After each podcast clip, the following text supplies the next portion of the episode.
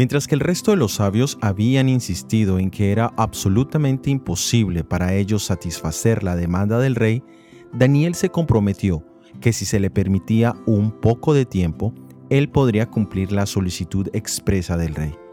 Esto podría considerarse algo escandaloso, hasta temerario, pero como a Daniel no se le había consultado previamente, el rey aceptó la petición, sabiendo que en la entrevista que habían tenido con los jóvenes hebreos, ellos habían demostrado sinceridad y habilidad.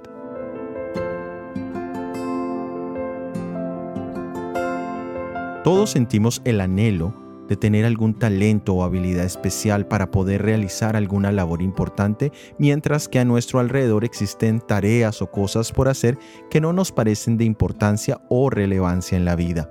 Pero esas acciones pequeñas podrían llenar nuestra vida de múltiples alegrías y prepararnos para mayores responsabilidades.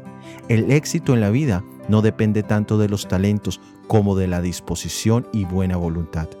No son las habilidades impresionantes las que nos capacitan para prestar un servicio aceptable, sino el fiel cumplimiento de nuestros deberes diarios, una actitud alegre y un interés sincero en el bienestar de los demás. Aún en las tareas más pequeñas y comunes, si son realizadas con fidelidad y amor por Dios y por nuestro prójimo, son aceptadas por Dios. Jesús es nuestro ejemplo perfecto en esto.